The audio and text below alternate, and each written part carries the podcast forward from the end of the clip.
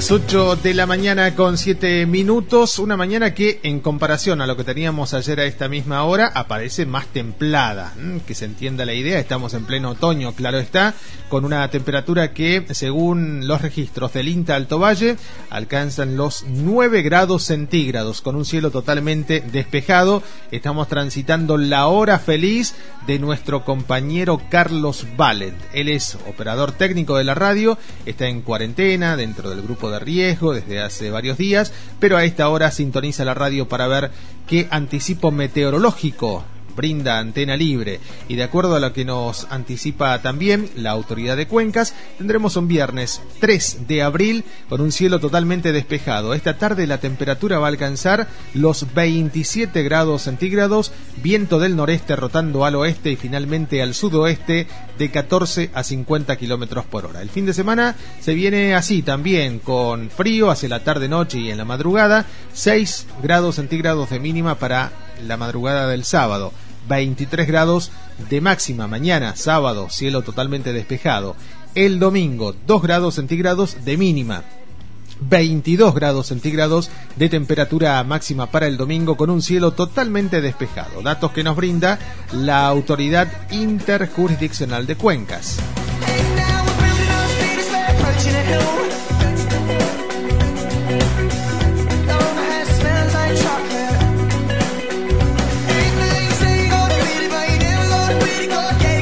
A esta hora le agradecemos que nos atienda. Saludamos al legislador rionegrino de Juntos por el Cambio, Juan Martín. Juan, un gusto saludarte. Omar González desde Antena Libre. ¿Cómo estamos? ¿Qué tal? Buen día. Buen día, Omar. Buen día para vos y bueno, para toda la audiencia. Bueno, hablábamos de temperatura recién, pero estamos en tiempos de, de cuarentena, ¿no? De, de quedarnos todos y todas en casa.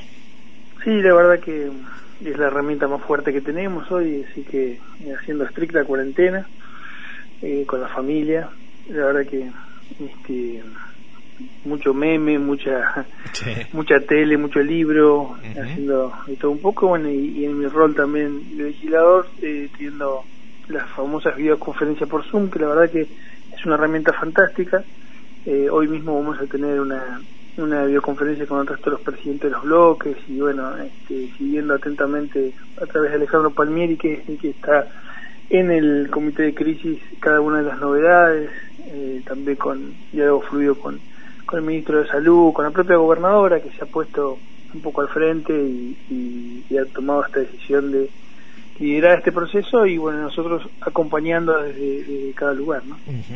Eh, decías recién las, las actividades, las acciones que se vienen haciendo y habitualmente a la noche hay aplausos para todo el sistema de salud, para cada una de las trabajadoras, los trabajadores de este sistema por el rol que ocupan en medio de la cuarentena. Pero también hubo en el último tiempo pedidos a través de las redes sociales, a través de los, de los balcones en las ciudades importantes, de mm, pedir a ustedes que integran el sistema sistema político una baja de salarios, ¿no? una baja de su dieta. Has recogido el guante desde ahí y estás eh, tomando una decisión que queremos contar, Juan.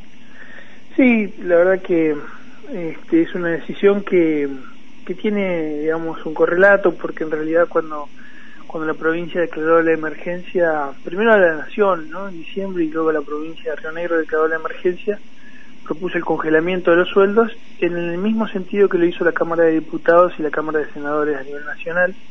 Ese era otro contexto claramente, no estábamos en pandemia y hoy ya con la pandemia entre nosotros, me parece que la política tiene que hacer un gesto, quienes, digamos, de alguna manera lo, pusieron en palabras y en un texto fue eh, el propio espacio político, Juntos por el Cambio, que propusieron al presidente que tomara la iniciativa y mientras eso sucede, digamos, eh, junto con otras leyes que se propusieron, eh, me pareció que acá había que dar un gesto, creo que también lo entendió este, la dirigencia de Juntos Somos Río Negro, y ellos lo están haciendo a nivel partidario, digamos, ¿no? yo creo que esto debería ser una cuestión más institucional que partidaria, pero bueno, de todas maneras son matices, ¿no? Me parece que este, donar el 30% del sueldo, este, hoy quienes hacemos un cargo de esta característica es, es este, es un gesto, no resuelve la cuestión de fondo, obviamente, pero me parece que son estos gestos que tenemos que dar en, estas circunstancias, justamente. Así que eh, voy, a, voy a empezar a donar ese 30% al, al hospital local de General Roca, ¿no? Que siempre siempre tiene alguna necesidad, así que este, seguramente va a venir bien. Bueno, ¿ya pudiste hablar con las autoridades del hospital? ¿Cómo recibieron en todo caso esta información? No, no, hablé con ellos. La verdad que instrumentarlo es muy sencillo porque es un número de CBU, donde se gira el dinero, la legislatura me autoriza, así como los legisladores hacen un aporte al, generalmente por la carta orgánica de sus partidos políticos uno presenta una nota a la legislatura, la legislatura te retiene un porcentaje y va directamente al CBU del partido político. Bueno, del mismo modo vamos a hacer con el hospital, digamos. este, hablé con el vicegobernador, le expliqué que, cuál era mi intención y, seguramente lo vamos a instrumentar ahora, ni bien que me depositen los, este, el sueldo de este mes, digamos. Claro. Eh, eh, seguramente estás analizando, estás viendo cómo se da eh, el debate interno de Juntos por el Cambio a nivel nacional por esto que parece, ¿no? Como dos, dos grandes vertientes. Por un lado, aquellos, aquellas partidarios de, de, la oposición hoy por hoy que están a través, por ejemplo, de, algunos cacerolazos y demás pidiendo otro tipo de, de accionar desde el punto de vista oficial. Y también la otra cosa, por ejemplo, con eh, Esteban Bullrich ayer saludando al presidente, el propio jefe de la Ciudad Autónoma de Buenos Aires trabajando codo a codo con el presidente, la misma Elisa Carrió diciendo que no es momento de oportunismos, digamos. ¿Esto marca algún tipo de, interna, por así decirlo, en Juntos por el Cambio? ¿Qué está sucediendo dentro del partido concretamente, Juan? Eh, yo creo que son este, un espacio político que se nutre de distintas vertientes, como es el caso de Juntos por el Cambio, este, ofrece estos estos estilos, estos matices. Lo de Esteban saludando al presidente por Twitter. Eh, en el estado de San Pablo, me parece la región un hecho político, ¿no? Yo creo que es, digamos, lo debe conocer, le quiso desear feliz cumpleaños por Twitter, no, no me parece mal.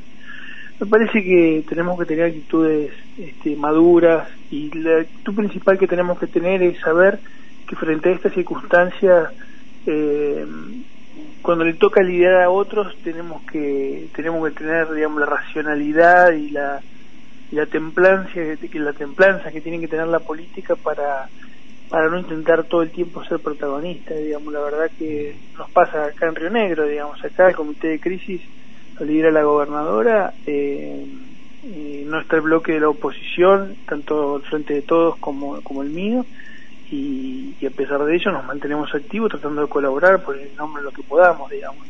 Me parece que no hay que sobreactuar estas cosas, ni, ni, las declaraciones de Carrió, ni, las supuestas estas acusaciones al, sector más liderado por Patricia Burke, digamos.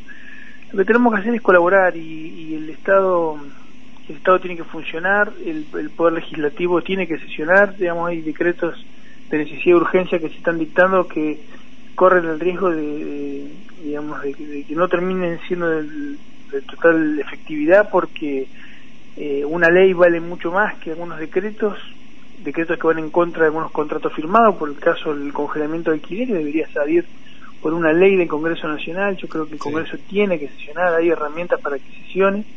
Este y, y la oposición tiene que ponerle en la cabeza eso digamos a ver cómo ayuda en estas circunstancias no no parece que sea un momento de, de reclamar, digamos, este, cuestiones que son para otro, para otro tiempo. Por supuesto que escuchar al presidente decir que Moyano es un dirigente ejemplar eh, causa irritación, causa causa malestar, pero eso no tiene que impedirnos de que tengamos actitudes maduras de la política y, y si Esteban Burris le quiere decir feliz cumpleaños, bueno, este, está bien, eso no, no, no está mal de ningún modo.